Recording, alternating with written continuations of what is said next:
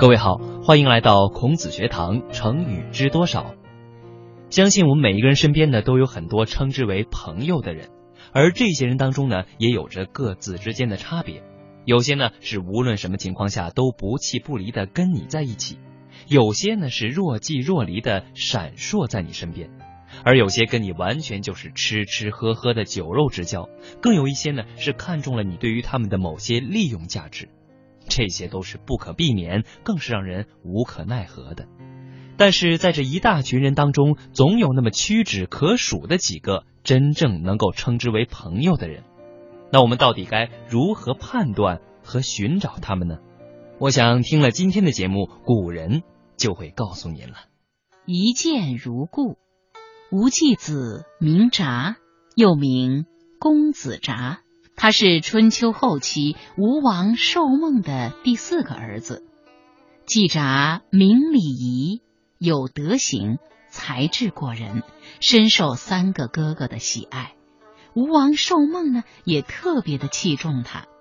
按照当时国家制度的规定，王位应该由嫡长子来继承，但是吴王寿梦一直想立季札为世子。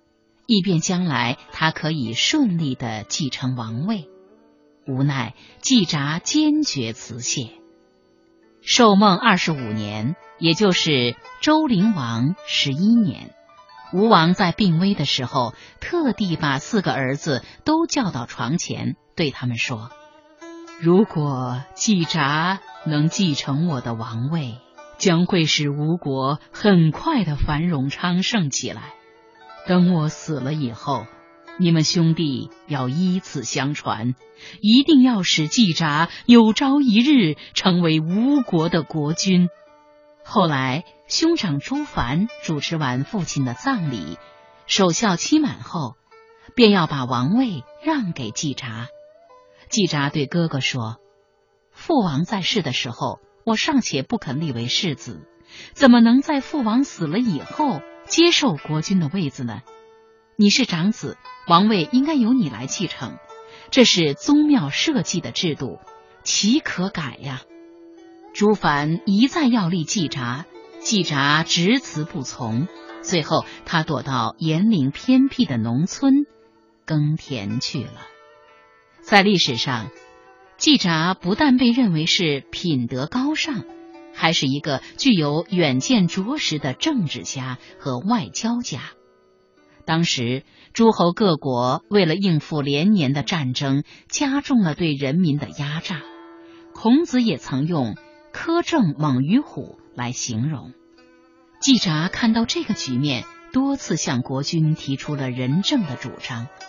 他还多次出使晋、鲁、齐。魏、郑等北方诸侯大国，沟通各国感情，变交当世的政治家。本来黄河流域的各诸侯国对地处东南的吴国并不在意，被认为是吴君吴大夫的金蛮之地。但当他们接触了季札这样一位明智博通的使者后，不由得肃然起敬。在虞姬四年。季札到鲁国访问，与鲁大夫叔孙木子一见如故，很坦诚地指出叔孙的缺点，说：“吾闻君子务在责人，吾子为鲁宗亲，而任其大政，不慎举，何以堪之？或必及子。”劝告叔孙，虽然身居高位，但选拔人才一定要谨慎。一时。传为美谈。一见如故当中的“故”是老朋友的意思。您想想，初次见面就像老朋友一样合得来，这个成语呢出自于《左传》襄公二十九年。一个素昧平生、从未谋面的人，第一眼呢就给你不陌生，相反还很亲切、信任和熟悉的感觉，的确很微妙。不过，这种感觉是绝对存在的。就像男女之间的一见钟情一样，在男人和男人之间，有时候呢也会存在一见如故。如果您碰到了这样的朋友，千万可别错过了。春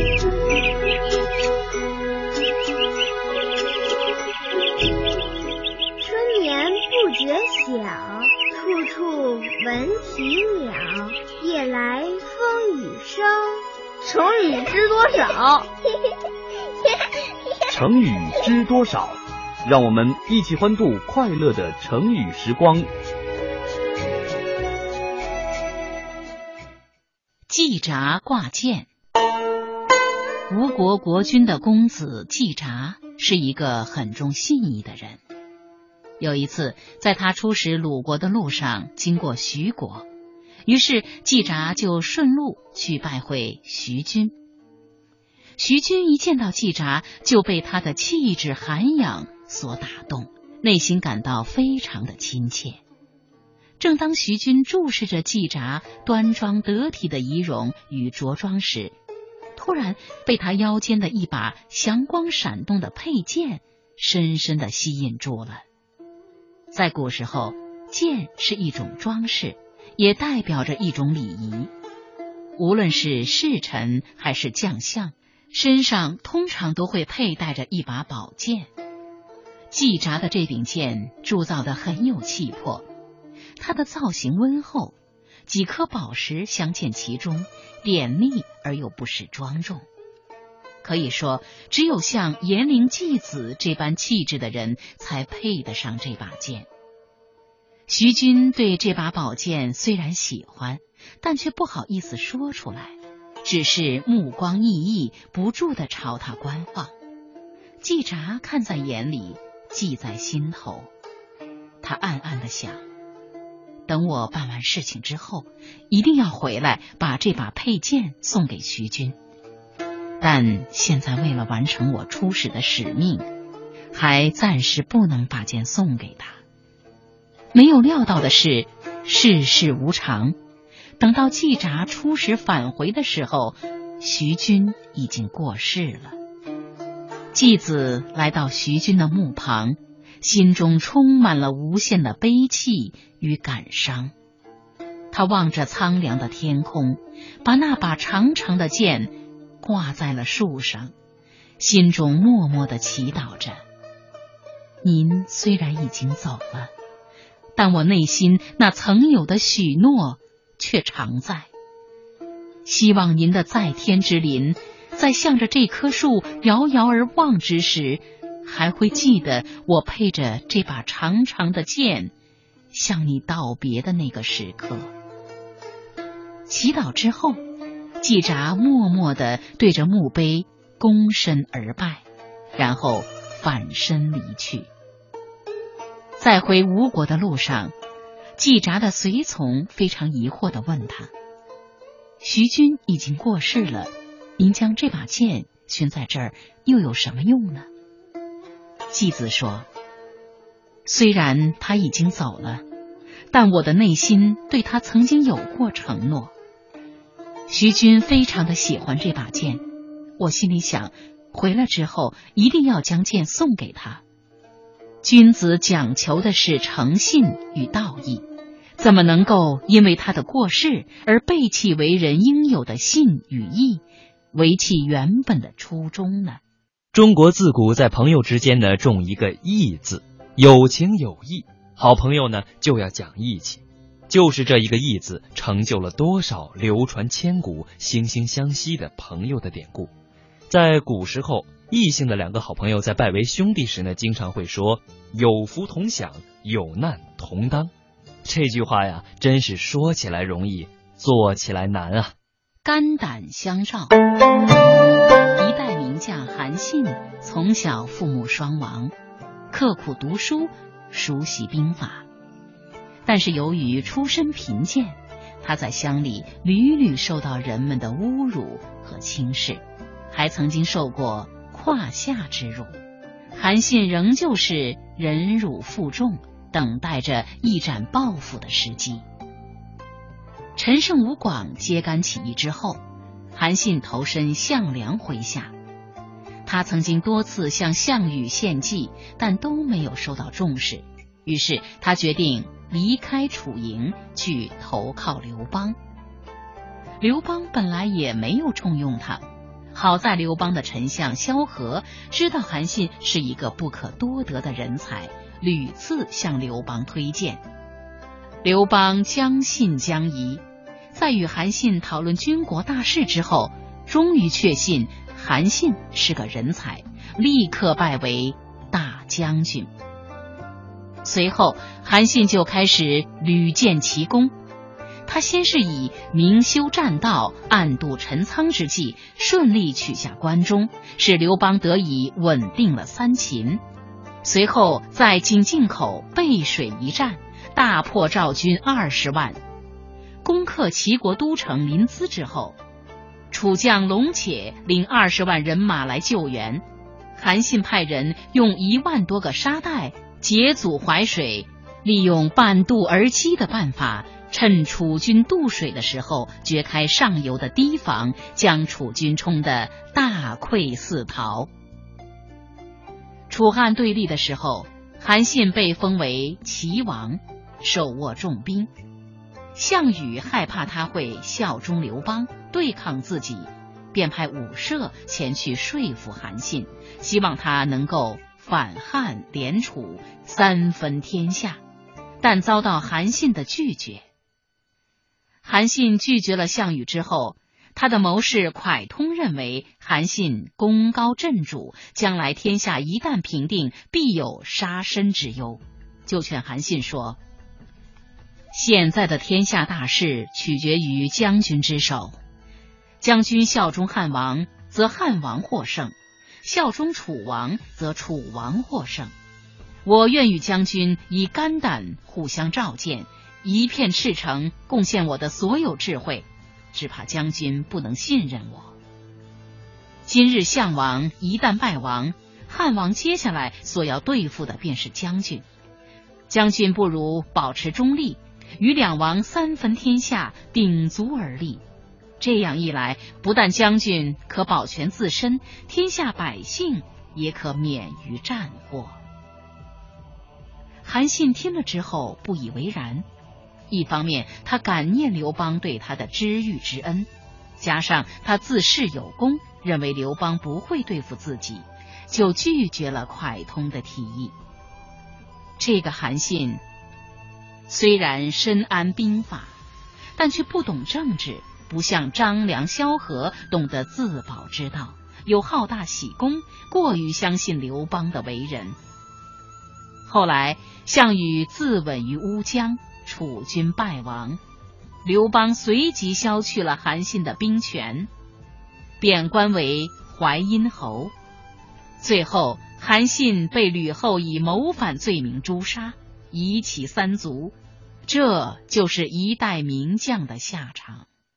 肝胆相照呢，出自于《史记·淮阴侯列传》，原话是这样的：“臣愿披腹心，疏肝胆，效于计。”恐足下不能用也。肝胆比喻真心诚意，以真心相见。后来《史记》原文当中的“披腹心，疏肝胆”演变成为了“肝胆相照”这个成语，用来比喻赤诚相处。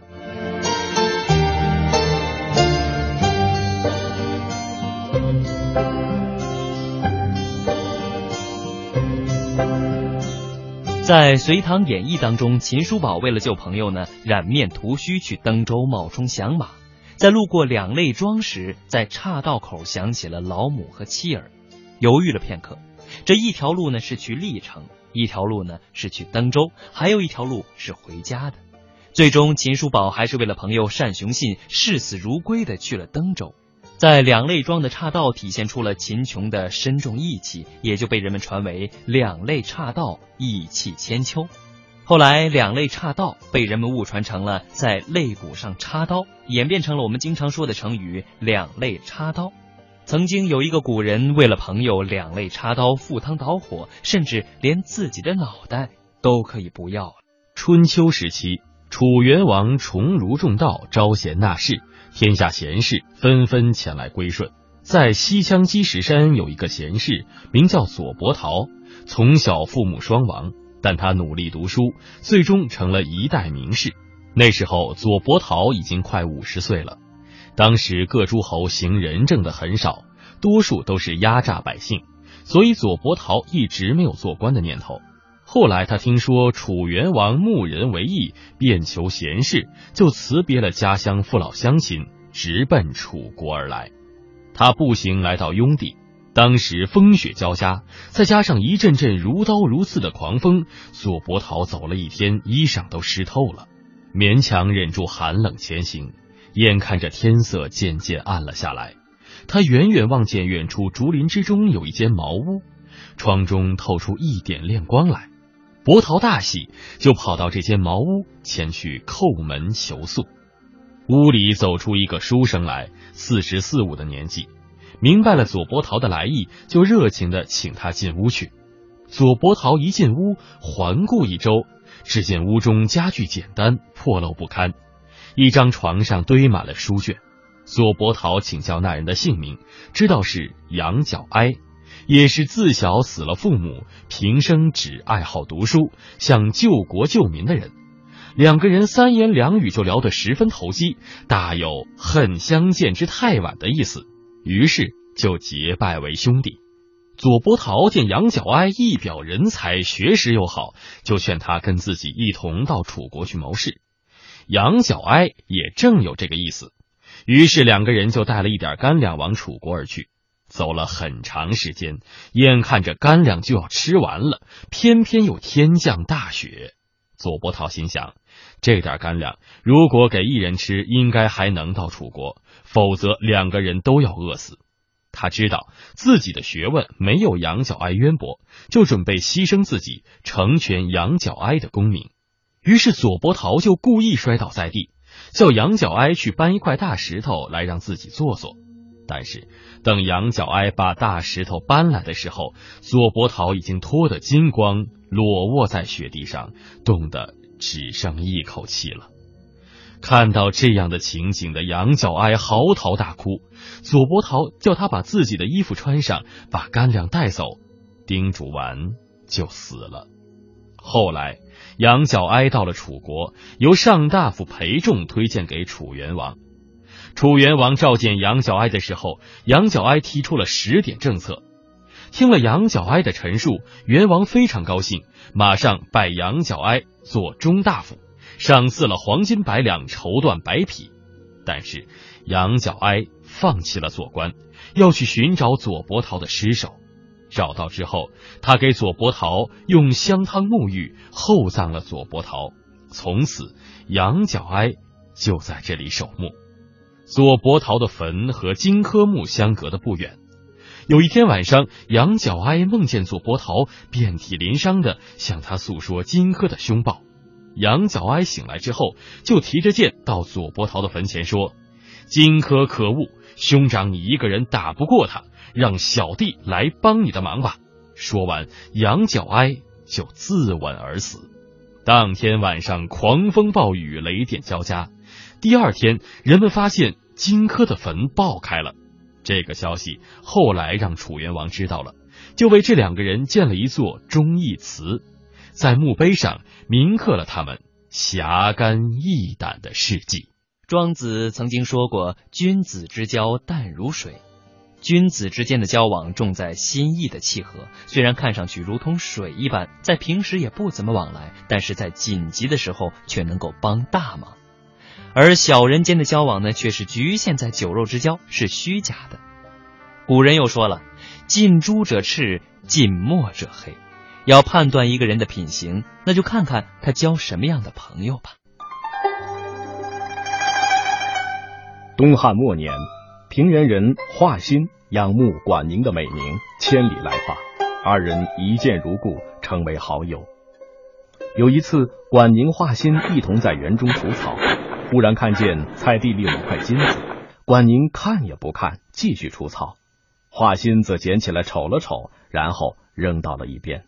管宁不满的瞥了他一眼，但什么也没有说。过了一阵，两人又同坐在一张席子上读书。刚巧门外有辆华丽的车子经过，管宁仍然静坐读书，华歆却迫不及待的扔下书去看热闹。关兄啊！快来看，这肯定是个达官显贵。你不知道那轿子有多气派。这下管宁终于忍不住了，他生气的说：“荣华富贵如过眼烟云，何必急急追求？再说了，看别人又有何用？向往的话，就自己努力去吧。但我是没有兴趣的，所以咱们不是一类人。华歆还愣在那里的时候，管宁已经咔嚓咔嚓的把坐席割开了。很显然，他想与华歆分开坐，是要表明物以类聚，人以群分。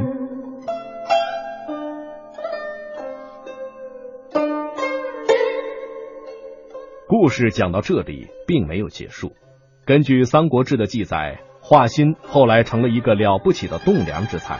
三国时期的大人物如孙权、曹操等，都曾先后邀他出山，并委以重任。华歆也表现出积极入世的人生态度。但是他虽身居高位，却严于律己，廉洁清贫，史称他家无担担之处，就是说家里连一担米的存货都没有。而且在官至司徒的时候，华歆又将管宁当作品德高尚、卓而不群的人才，而向天子举荐，说他心怀道德，胸藏六艺，清静谦虚，廉洁清白。华歆官至太尉时，又上书想让位于管宁。